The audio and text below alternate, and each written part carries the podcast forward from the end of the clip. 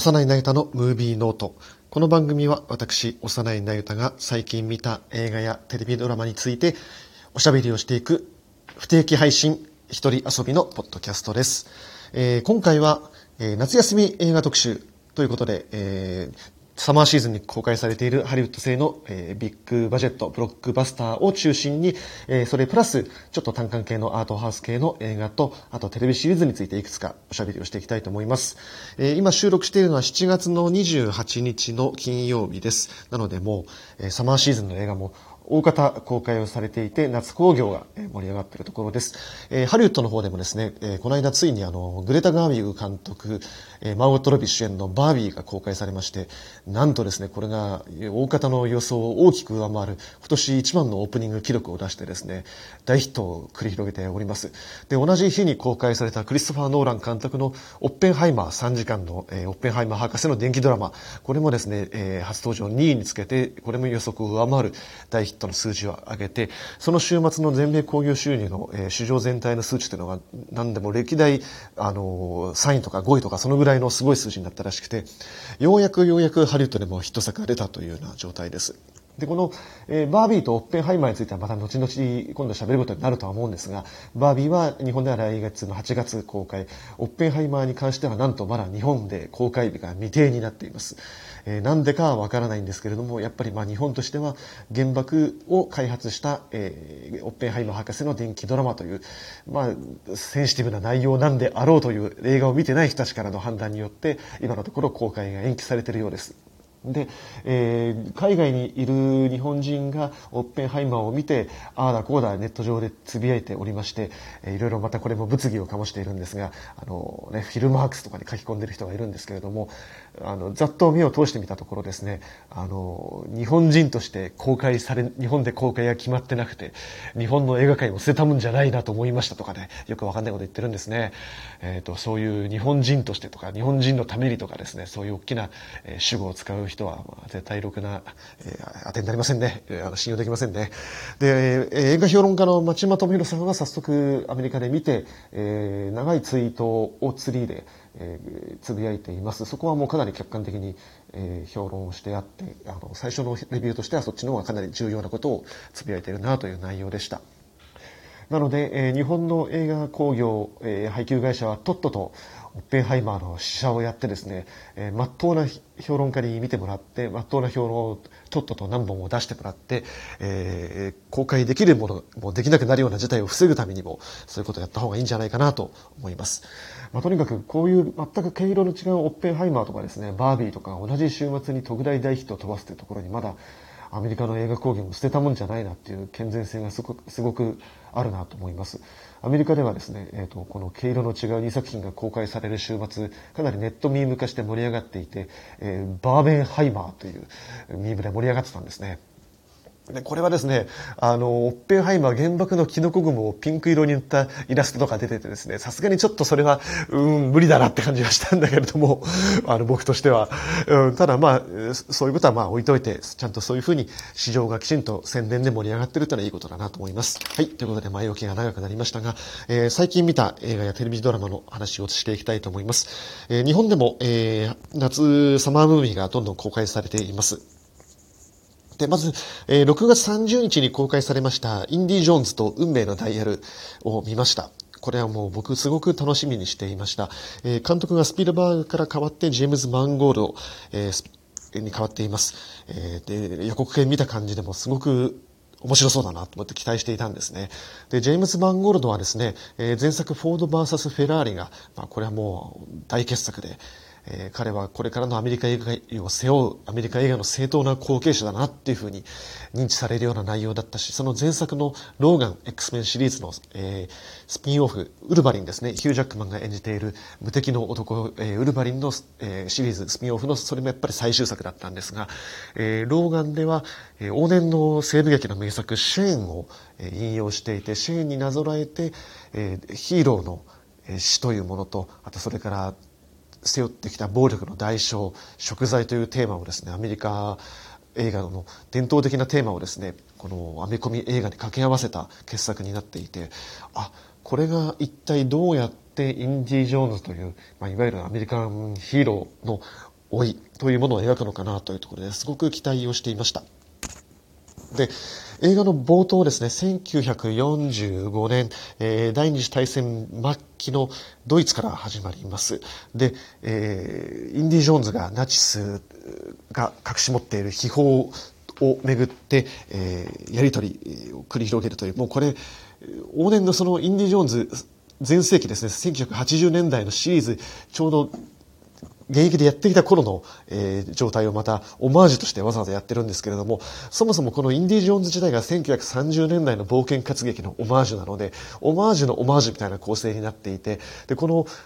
1940年代のその回想シーンをやるオープニングのアバンシークエンスがですね、なんと20分ぐらい続くんですね。で、ここに登場するのが1980年代全盛期のハリソン・フォードの顔をした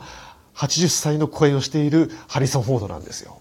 もうこの瞬間に嫌な予感がするぜっていうね、これ全然別の映画ですけれども、あの、スター・ウォーズのハリあのハンソロのセリフですけれども、もうそんな気がしたんですね。あの、アイリッシュマン、あの、スクセッシュのアイリッシュマンとかで話題になっていました若返り CG ですね。これがどんどんどんどん今技術開発が進んでいて、えー、まあ、かなり違和感なくできるようになってはいるんですが、アイリッシュマンで顕著だったのはですね、顔とか見た目を若返り効果しても、やっぱり歩いてる人はどうしても80歳の俳優さんなので、やっぱりその足の開きとか足の速さっていうのは変わらないものですから、どうしても40代、50代のアルパチーノがですね、おじいちゃん歩き、よぼよぼして足が歩かない、上がらないってことになってしまってるんですね。なので今回のインディ・ジョーンズもほとんどその腰から上のインディばっかり映っていて円形はまあほぼほぼ CG みたいなことになっていてハリソン・フォードはほぼ出てないんじゃないかみたいな感じもするんですけれども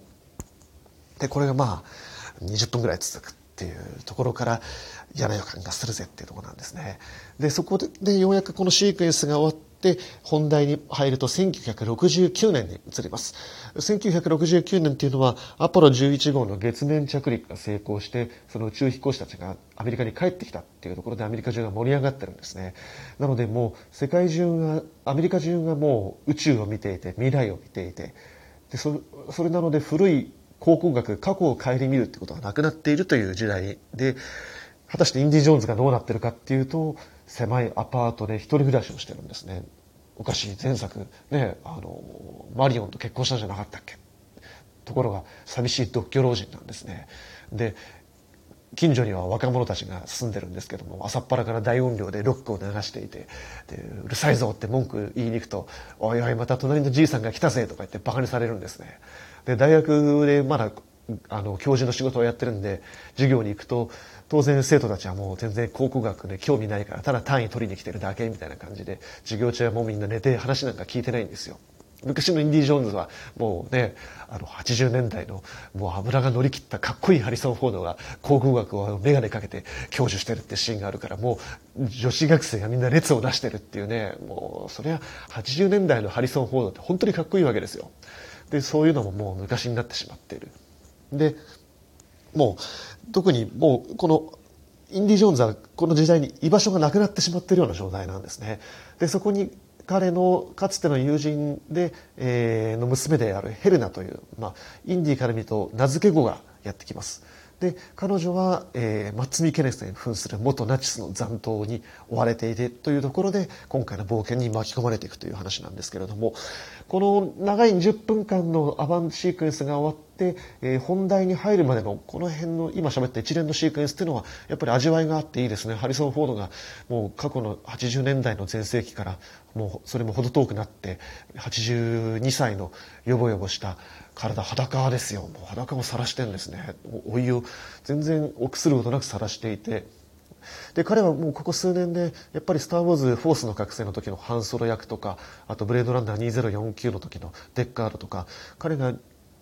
全盛期の時に演じてきた役柄の老いを最近演じることに集中してきてキャリアの総括に入っているのでやっぱその一連の流れに位置する作品だなと思うし彼のキャリアを総括する意味では非常に意義のある出演だなと思います。ところが残念なことにですねこのジェームズ・マンゴールドにはインディ・ジョーンズが取れなかったんですねインディ・ジョーンズの魅力って何かっていうとやっぱり活劇カーチェイスカーアクションなんですよでこのスピルバーグがやってきたカーチェイスっていうのはただ単純に車が並走してものすごいスピードを上げていて、え、ぶつかり合ってせめぎ合っているっていうただ単純にそれだけじゃなくてそこにすごくアクロバティックなカースタントと一緒に人間のフィジカルな動きがあってハラハラドキドキしつつ笑えるっていうそのスラップスティックな魅力があるんですよね。ハリソン・フォードが荷台に飛び移ってそのまま敵を倒して前に進みながら結局外に弾き飛ばされて車の下をくぐってまた後ろに戻って車を取り返すとか車の左側から、えー、敵の車に乗り移って中で格闘してまた右側から車の外に出ていくとかそういう見ていてはっと驚いてしまって笑いが出てわすごいっていうところを見せていくのがスピルバーグのカーチェイス演出の巧みさだったんだけれどもジェームズ・マンゴールドは確かにカーチェイス切って貼って面白そうに作ってはいるんだけれどもそういうファニーな魅力っていうのを作り出すことができないしどういうわけかその往年のスピルバーグカーチェイス演出を踏襲するような努力もしてないんですよね。でもう一つそのユーモアが乏しいなっていうのはハリソン・フォードがもうこんなヨボヨボになってしまっている状態でじゃあ映画をどうやって駆動させていくのかって言ったらやっぱりそこはヒロイン格のヘレナを演じているフィービー・ウォーラー・ブリッジにかかってくるんですねでこのフィービー・ウォーラー・ブリッジっていうのはイギリス出身の、えー、女優さんで演出家で劇作家なんですけれども彼女はフリーバックというアマゾンプライムで配信されている、えー、テレビドラマ1話30分でシーズン2で完結していますけれどもこれで主演脚本制作総指揮をやってエミー賞を総なめにして一躍有名になった、えー、クリエイターです。でこの「フリーバック」っていう作品は、えー、彼女が演じている30代独身女性劇中で名前は呼ばれなくて、えー、俗称フリーバックと言われるんですけれども彼女が自分の赤裸々な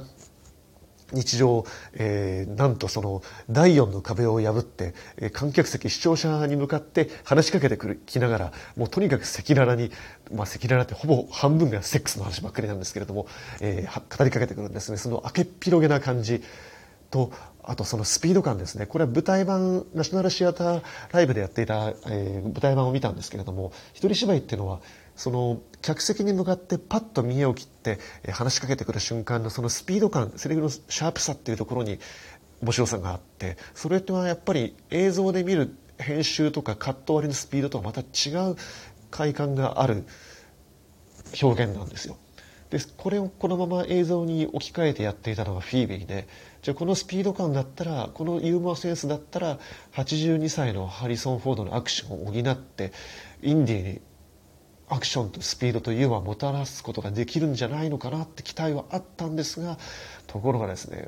ジェームス・バンゴールのユーモアのセンスもなければですねこのフィービーを生かす術もなかったんですよね。これどうしたことなのかなと思って。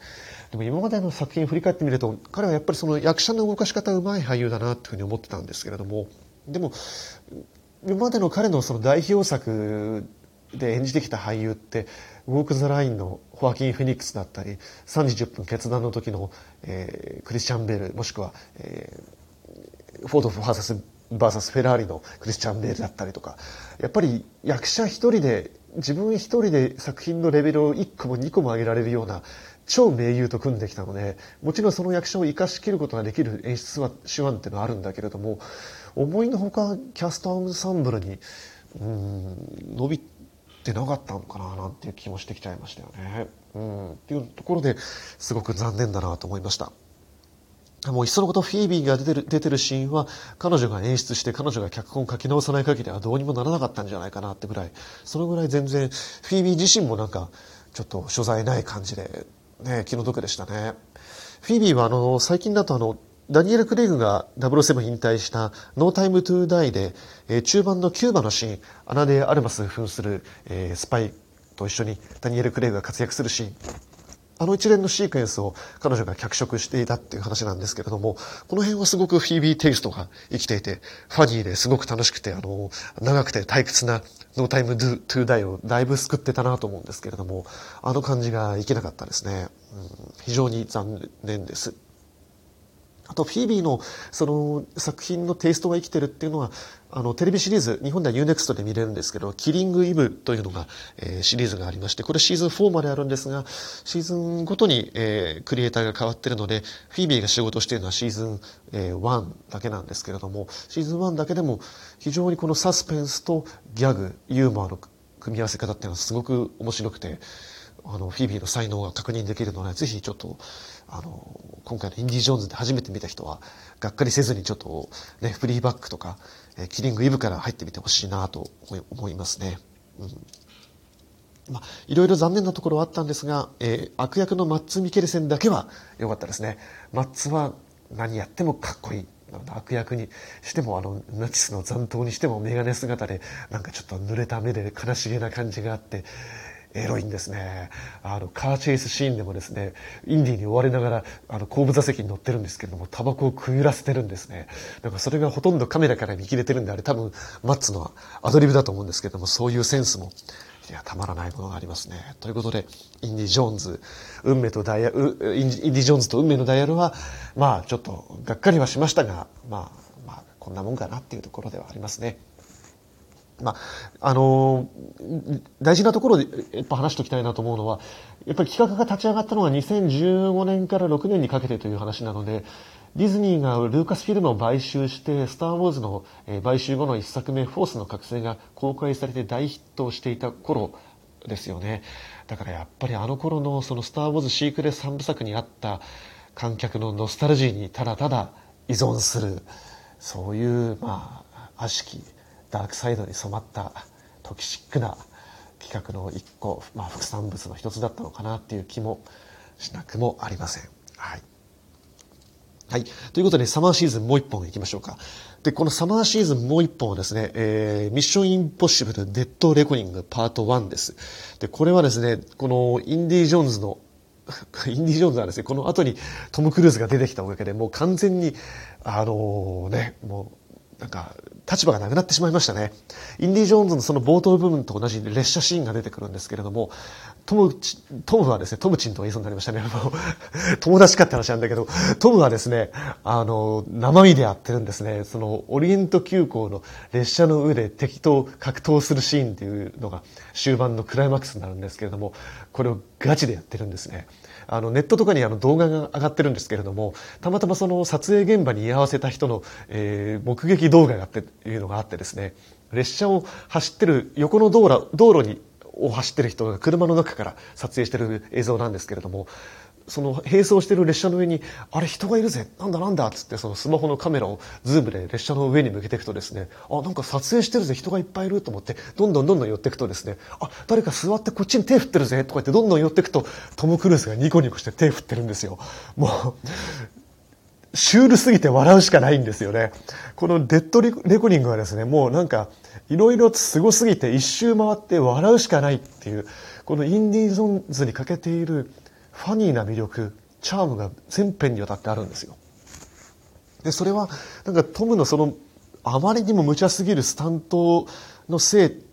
単純にそれだけじゃなくて、やっぱりトムはそこにフィジカルが生み出すスラップスティックな面白さっていうところをきちんと理解しているので、必ず全部のアクションにギャグが入っていて、面白おかしくちゃんと見せることができるんですよね。なおかつ自分で体張ってるから、うわっっていうすごくスリルもあるし彼はやっぱりそのすごく現象的な映画の運動アクション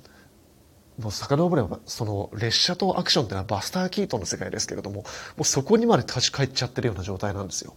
でこの「ミッション・インポッシブル」シリーズっていうのは、えー、前作もですねそうなんです前作の「フォールアウト」第6作もそうなんですけれども基本的にはトムが先にやりたいアクションシークエンスやってみたいスタントっていうのを先に撮ってでその後にストーリーを考えてシナリオを作ってそのアクションごとをつないでいって映画のシナリオをでっち上げてるっていう、まあ、ちょっと理解しがたいプロダクションなんですよね。で、これはですね、えっ、ー、と、第5作目の、えー、ローグネーションから参加しているクリストファー・マッカリー監督、脚本なんですけれども、この人と一緒にやってる、まあ、ほぼトム・クルーズ方式って言っていい映画の作り方だと思うんですけれども、で、これ何がすごいかっていうと、そのフォールアウトの時なんかもそうなんですが、そのフォールアウトの時はトムがビルからビルへ飛び移るっていうシーンがあるんですけれども、その飛び移った瞬間につま先をそのビルの壁面のところにぶつけてしまって、これ骨折しちゃったんですね。で、実際映画にもそのまま残ってるんですけれども、そのビルからよじ登った瞬間に、あの、ビッコを引いてるシーンがあって、その瞬間、要するに足の骨を折ってたんだけれども、フレームアウトしてカットがかかるまでは取り切ったって言ってるんですけれども、これで撮影が中止してしまった間に、クリストファー・マッカリー監督はインタビューによると、よし、じゃあこれで脚本書けるぞっつって、そこから脚本書き始めたっていうね、なんだそれはって話なんですよ。で、今回のフォールアウトっていうのは、まあ幸いにしてそういう大事故はなかったんで、一応まあスケジュールの違いはありつつも、一応ちゃんと取り終えることができたので、今回見てるとですね、フォールアウト以上のかなり突貫工事だなっていう感じはするんですね。アクションとアクションの間になると突然もう説明台詞がダーッと続いたりとかですね。あと、明らかにそのシーンとこのシーンって繋がってないよねっていう、その情緒的に繋がってないよねとか、あと、このカットとこのカットだと、それなんか繋がってないよねってシーンあるんですよ。あるんだけれども、もうそんなことはどうでもいいんですよ、このデッドレコニングの、もう、面白さの前では。そんなことはどうでもいいんですよ。で、今回のですね、トム・クルーズの敵はですね、AI なんですね。で、AI というと、今、ハリウッドで大問題になっている、えー、脚本家組合と、あと俳優組合の同時ストライキ、これ63年ぶりだって言うんですけれども、今同時ストライキによって、ハリウッドで映画制作、テレビシリーズの制作がほぼほぼ全部ストップしている状態なんです。で、えー、俳優のプロモーションも、えー、このストライキの条件にかかってしまうということなので、俳優も宣伝ができないということで、えー、トムは日本に来日することも叶わなかったんですね。で、当然 PR ができないとなると、どんどんどんどん公開延期にもつながってくるので、今これから後半のもうあのビッグタイトルはかなり来年以降に延期だっていうニュースが出てますね。あの、えー、デューンパート2とかももう延期が決まってますね。これはやばいですよ、本当に。あの、コロナ禍の時よりもさらに作品数がなくなるっていうやばい状態ですね。で、何が AI が問題かっていうと、その俳優のデータをコンピューターに取り込んで、えー、それをスタジオ側がたった1回のその撮影、えーと、取り込むだけの使用料を俳優に払って以降の二次使用権を払わずに今後は映画で使うことを使われる可能性があるっていうところで組合側が規定を設けようっていうふうに今ストが起きているのが一つの理由です。まあ、これと別にもう一個そのストリーミング配信による二次使用権の、えー、出演料のストもあるんですけれどもで、えーとこの AI っていうのは誰が一番困るかっていうのは、その、トムみたいな、その、一本の作品出たら、それだけでもう何十億も稼ぐようなトップスター、俳優組合の、それはごく1%、もうさらに俳優業だけで食ってるのは5%ぐらいしかないって話なんですけれども、それ以外の90何の俳優組合に入ってるけれども食っていけない人たちのことなんですよ。その人たちはエキストラとか、ちゃんと向こうでエキストラでもお金が出ますから、エキストラとかでもお金をもらって食っていって、それでオーディションをやって出演作を作ってってキャリアを積むっていうキャリアを作るための道筋ができているんだけれども AI のせいでエキストラの仕事を取られてしまうとそれができなくなってしまうわけですからこれが問題なんですよ。それで年間何万ドルっていう収入がないとさらに健康保険料が健康保険に加入ができないっていうことでさらに問題になっていくわけですよね。っていう今もうハリウッドにおいて共通の敵である AI が敵になってくるんですね。で、この AI っていうのがですね、劇中ではエンティティって呼ばれてるんです。エンティティって何だと思って、あの、検索してみると、実在物って言うんですけれども、このエンティティというこの劇中の AI はですね、もうありとあらゆるところに存在する世界中のネットワークに存在していて、ありとあらゆる事象に介在することができて、そしてありとあらゆる万能の計算能力を持ってこれから起きるであろうことを可能性を計算して未来を見通すことができるという超スーパーコンピューターなわけですよ。これは、あれですね、あの、ウエストワールドのレハブアブとかですね、あと、デブスとかに出てきたデブスとかですね、そういうもう、あの、ほぼほぼ超自然的な存在ですよね。で、これを映画の中で字幕版ではですね、なんと、それっていうふうに字幕をつけてるんですよ。これ字幕誰がやってるかっていうと戸田夏子大先生ですね。出たよ、戸田夏子字幕だと思ってですね、これがトラナスコ字幕だぜっていう感じで、もう大変ですよ、これ劇中でですね、みんなが、じゃあ、それが、これこれこうすると、それでそうなるのかとかですね、いや、それはないなとかさ、もう、それがそうなるとそうなるのかとか、全部字幕にそれとかそれしか出てこなくなっていくんですよ。もう、一回読んだだけじゃわかんないんですよね。もう字幕を二度読みしないとわからないっていう、これ、誰か止めるやつはいなかったのかと思うんだけど、エンティティでいいじゃんとは思うんだけど、っていう、もうトムがですね、ほぼほぼもう実体のない超自然的な強大な敵と戦うっていう事態に陥ってるんですよ。でもトムってなんかもう、ね一人でこの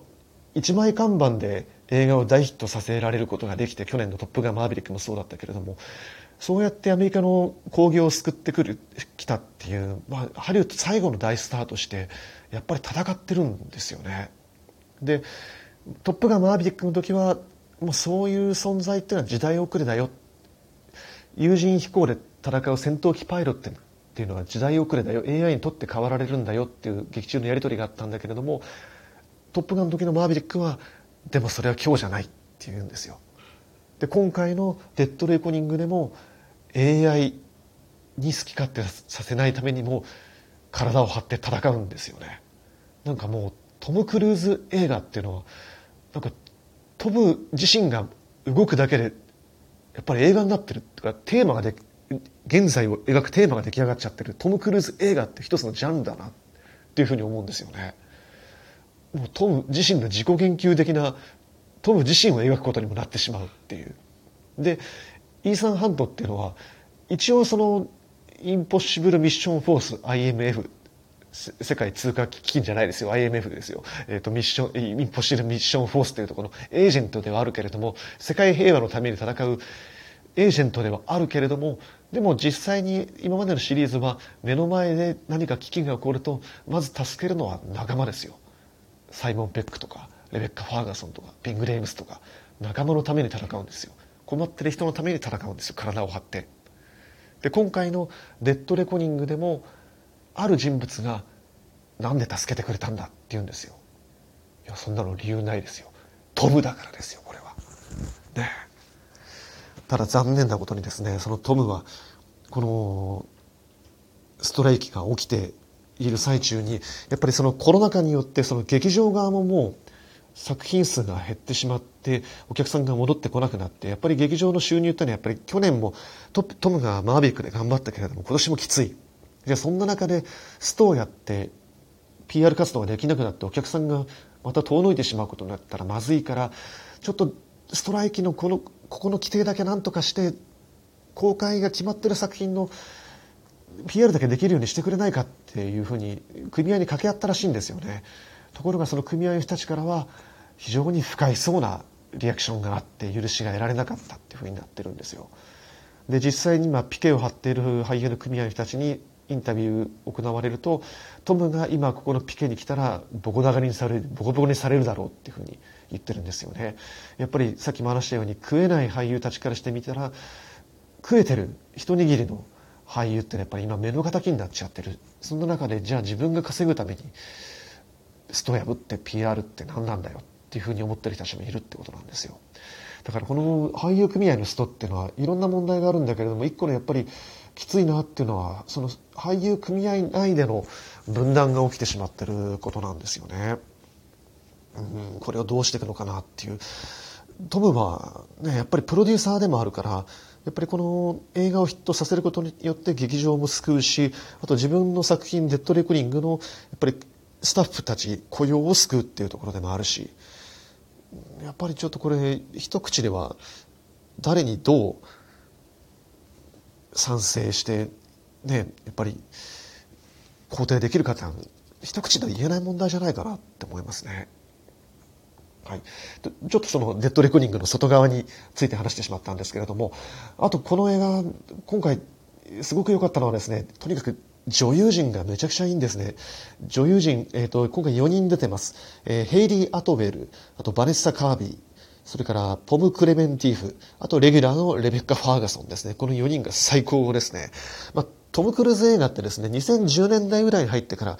女優のセレクトもすごくいいんですよ。トムってほぼほぼ自分の作品っていうのは全部自分でプロデュースしてるので、自分でキャスティング権利も持ってるわけですけれども、やっぱり2010年代以降、まあ、それ以前の作品っていうのは割となんかトムの好きな女優さん、ね、昔で言うとニコール・キットマンに一目惚れしてニコール・キットマンを呼んできて、しばらくね、あの、あの、あの子と共演したいっつってオーストラリアから引っ張ってきたのがニコール・キットマンでそのまま結婚しちゃったっていうのが昔の有名な話ですけれども、その後はね、一時付き合ってましたペネロペ・クルスとかですね、ああやって自分が好きな女優さんとけあの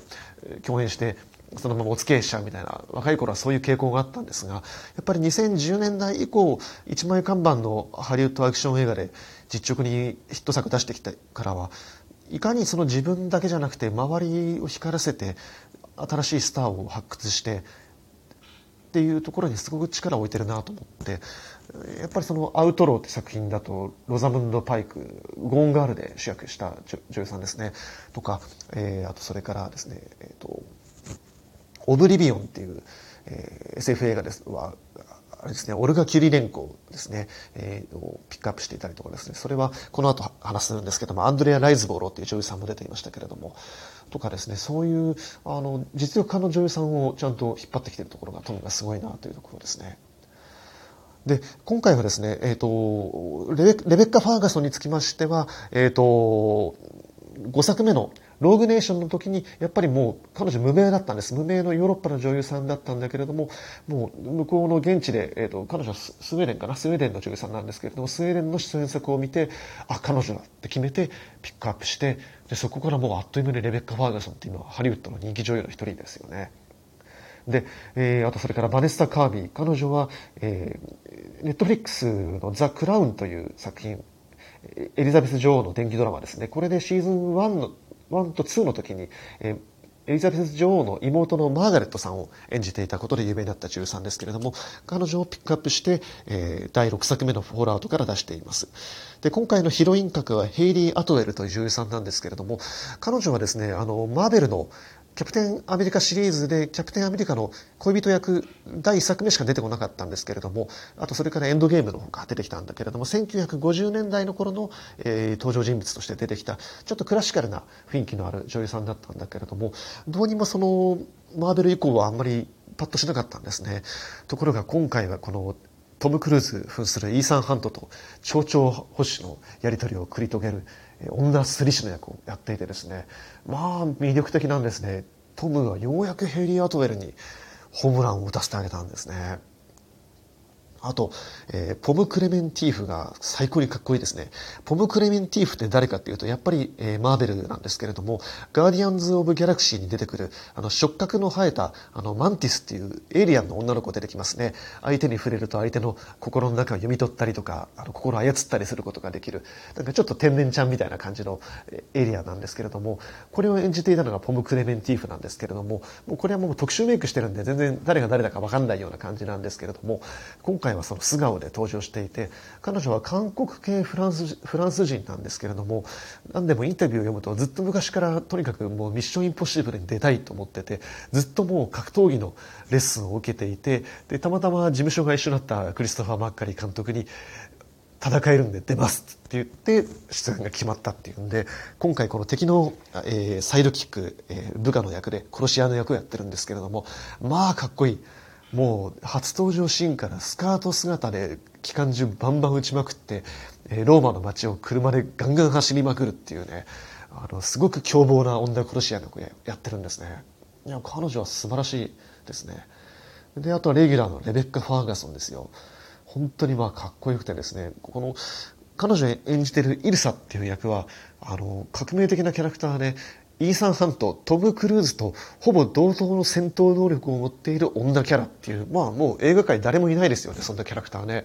このトムと同等の能力を持ってる女キャラっていうところの時点で、まあ、もうキャラ勝ちしてるっていう素晴らしいキャラクターだなと思います。